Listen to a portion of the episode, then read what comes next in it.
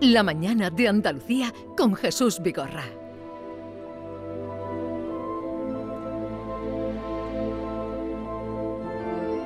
Andaluciencia con Manuel Lozano Leiva.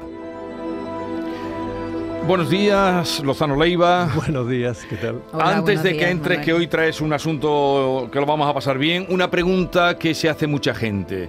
Eh, ¿Cómo es posible que el gasoil eh, esté más caro que la gasolina? Llevamos ya bastantes semanas y meses, siendo más barata extraer la gasolina. Mira, eh, yo después voy a explicar cosas bastante complejas de la teoría de la relatividad general y de la especial de Einstein, cosas muy complejas. Te aseguro que esto es muchísimo más misterioso y mucho más difícil de entender que la teoría de la relatividad general de Einstein. ¿Por qué? Pues porque esto no está correlacionado, los precios no están correlacionados con el valor o precio del crudo. Eh, está desconectado. Esto está muchísimo más interrelacionado con los mercados, con el, con la venta de coches diésel que ha bajado mucho ahora, las comercializaciones. Es tal, tan complejo como se establece el precio final, el final, ¿eh? de los productos que provienen del petróleo, que es prácticamente imposible dilucidarlo. Así que mejor nos Pues metemos entonces- con la relatividad general, que es más fácil. Lo vamos a la- entender más. Ya ¿no? nos han contestado para que todo el mundo lo entienda con lo que has contestado. No es el valor del producto en sí, sino todos esos mercados Sí. y todo lo que está relacionado. Muy bueno, complicado. a ver, asunto de hoy. Mira, la semana pasada, recordarlo, ¿no? que nos quedamos en que eh, era muy difícil que hubiera eh, civilizaciones extraterrestres.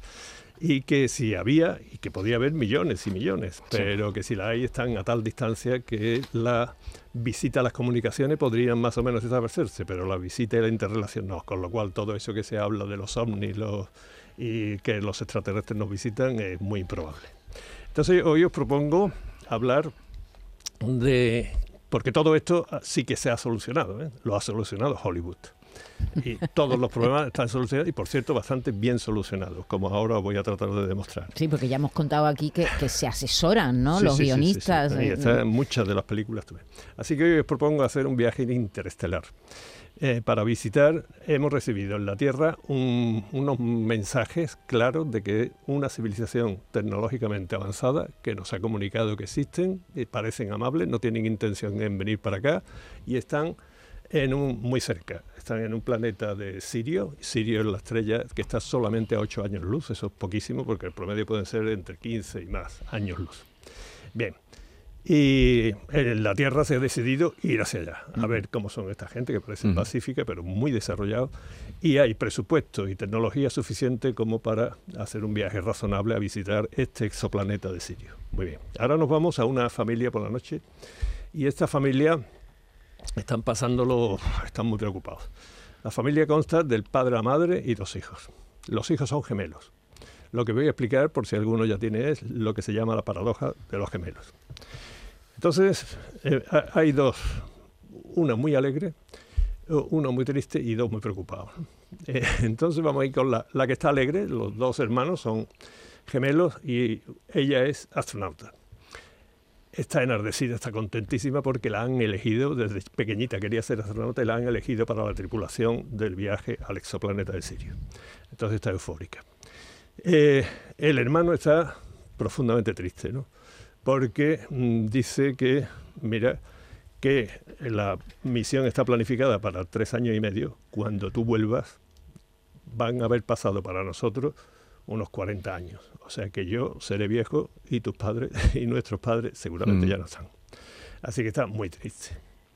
El padre está más tranquilo, ¿no? Y dice, pero dice, no, mira, si, si es que eso de la relatividad y de, de Einstein y todo eso, eso es un bulo, eso no puede ser así.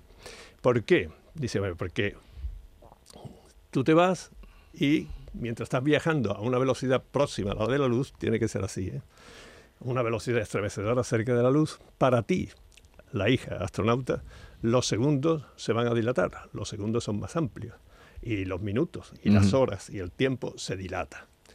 Eh, pero eso no tiene sentido que no nos pase a nosotros también, porque tú en la nave vas a estar en reposo y tú vas a ver, tú vas a estar tranquilita allí y tú lo que vas a ver es que la Tierra se, Se está aleja. alejando Sí. de ti a una velocidad estremecedora. Es decir, los de la Tierra ven como, como la nave se aleja y ella ve cómo la Tierra se aleja. Por lo tanto, no puede ser, porque los gemelos dicen, o sea, que tú vas a envejecer más que yo, no. Entonces, la que envejece eres tú, la que está el astronauta, y nosotros nos quedamos jóvenes.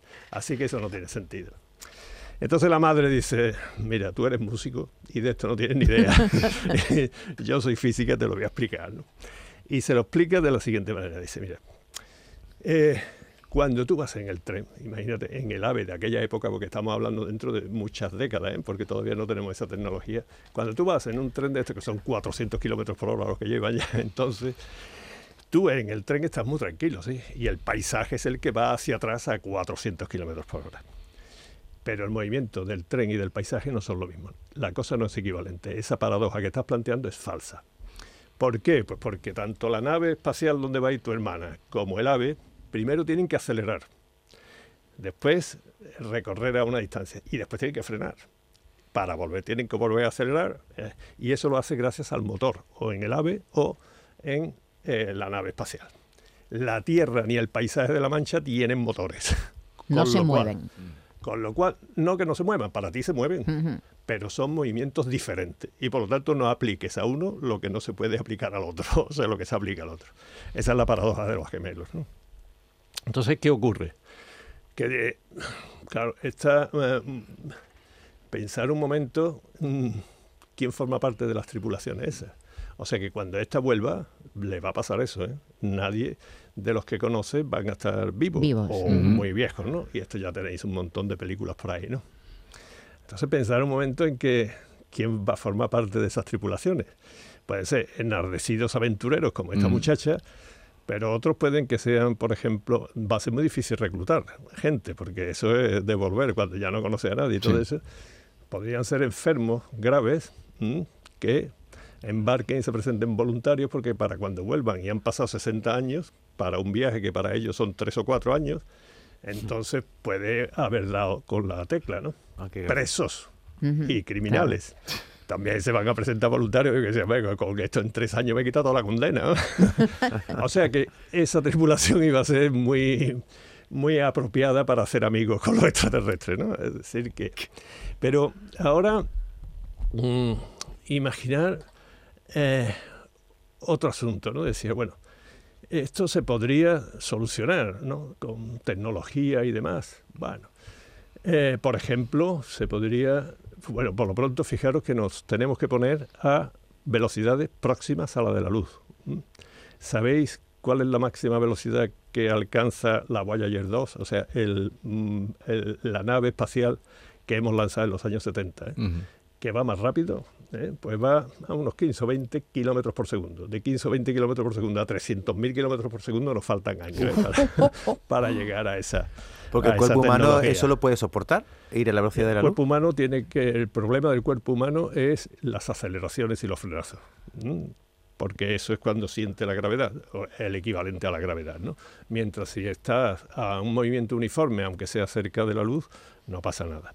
Salvo que uno dice, y hay otras películas también en ese sentido, que el espacio-tiempo se deforma. El espacio-tiempo cuando tiene materia se deforma. Eso ya estamos pasando de la relatividad especial de Einstein a la relatividad general. Vamos a explicar un poco esto, ¿no? El espacio-tiempo sabemos lo que es, ¿no? Aunque es complicado. El espacio sabemos alto, largo y ancho. Y el tiempo, pues también sabemos lo que es. Pero el espacio-tiempo, todo junto, que fue lo que hizo Einstein, eso es más complicado de, de imaginar, ¿no? Todo junto. Bien, pues el espacio-tiempo, todo junto eso, se deforma cuando contiene materia. ¿Qué significa esto? Cuidado, que voy a poner ejemplo muy fácil que es GPS. Mm. El Sol tiene una gran cantidad de, materia, de masa. Entonces deforma el espacio-tiempo. Esa deformación es muy suave porque es una estrella. Al fin y al cabo, una estrella tampoco es nada grande. Si no tuviéramos en cuenta la deformación del espacio-tiempo, el GPS no podría existir. O se habría que haber calibrado empíricamente, sin saber muy bien por qué, pero sabiendo la ecuación de Einstein, y ahí tenemos el GPS. Entonces, imaginar que dice uno, bueno, eh, pensar otra cosa previa. Para salir de la Tierra, salir de la gravedad, se llama, está lo que se llama la velocidad de escape. La velocidad de escape en la Tierra son 11,1 kilómetros por segundo. Si, si no, vuelve el cohete a la Tierra y si no, pues se escapa. No hay manera de levantarlo, ¿no? No hay manera de escapar de la gravedad. Eh, levantarlo lo puede levantar, pero como no vaya a 11,2 se, se, vuelve. Y dice, bueno, pero hay objetos que se postularon hace muchísimo tiempo y seguramente lo habéis escuchado, que son los agujeros negros. Los agujeros negros son una concentración tan grande de masa que la velocidad de escape es superior a la de la luz. O sea que no, escapa de allí ni la luz. Con lo cual, por eso se llama agujero negro. ¿no? O sea, en lugar de 11,1 como la Tierra, son 300.000 kilómetros por segundo o más.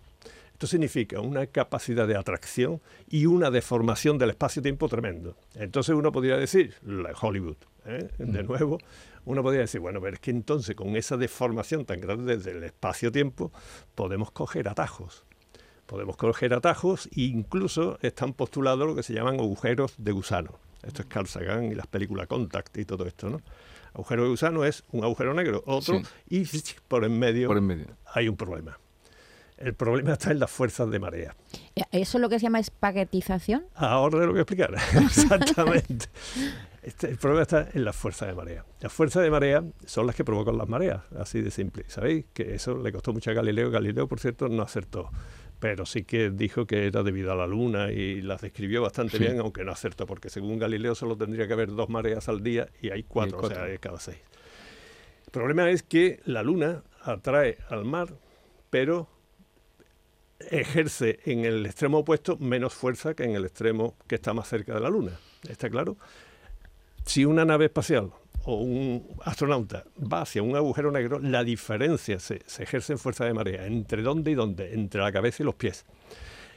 En los pies, nada más que ese metro y dos metros casi, ¿no? bueno, esa, esa diferencia ¿eh? empieza a estirar al objeto de tal manera que es lo que tú decías antes, que se llama un proceso de espaguetización. Pero no, no, termina como un Te convierte como en un filamento. Exactamente, no termina como un espagueti, un espagueti tiene cierto grosor, termina como un hilo infinito. Y, más... Y ahora reconstruye eso. Cuando salga del agujero negro, reconstruye para que no salga otra Maite. Eso es, imposible. La tercera solución que, que da de Hollywood, que es la que ha dado todo eso, es ya estamos en Star Trek, que es la teleportación.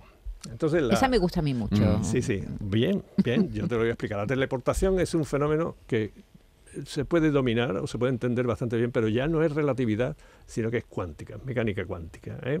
O sea, yo te estaba hablando ahora, o sea, estaba hablando de lo muy grande, de lo infinitamente grande del espacio universal. Ahora vamos a lo pequeñísimo, el microcosmos, los átomos, las partículas elementales, etcétera. Entonces, eh, ¿qué es lo que pasa ahí? Que la teleportación es un fenómeno cuántico. Una persona como nosotros eh, está hecha de cerca de un cuatrillón de átomos. un cuatrillón, o sea, eh, imaginar el número que es ese. Si cada átomo fuera como una perla, con los que tenemos en nuestro cuerpo, en un vaso de vino normal, se formaría una cordillera que iba desde Algeciras hasta los Urales de bastantes kilómetros de altura. O sea que son realmente pequeños. Ese es el mundo cuántico.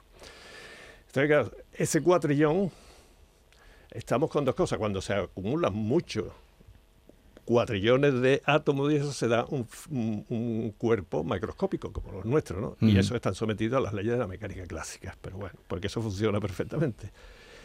La teleportación, ¿qué pasa? Que muy bien, podemos desintegrar ¿eh?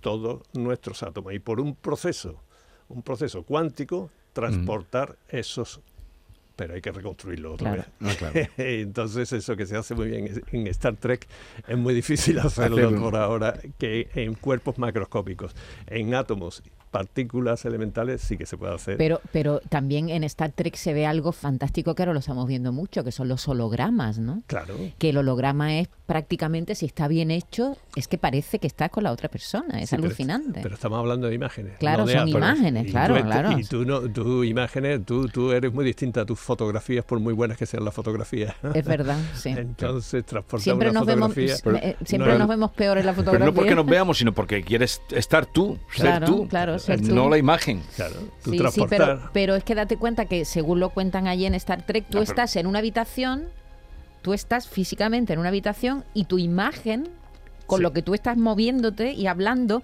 está en otra habitación. y si la imagen es muy real, muy real, es, inquietante. pero tu imagen la puedes transportar a la velocidad de la luz, que es lo que hacemos continuamente con el móvil y todo eso. Estas son imágenes, cuando tú mandas una imagen por el móvil, esa se mueve a una velocidad electromagnética.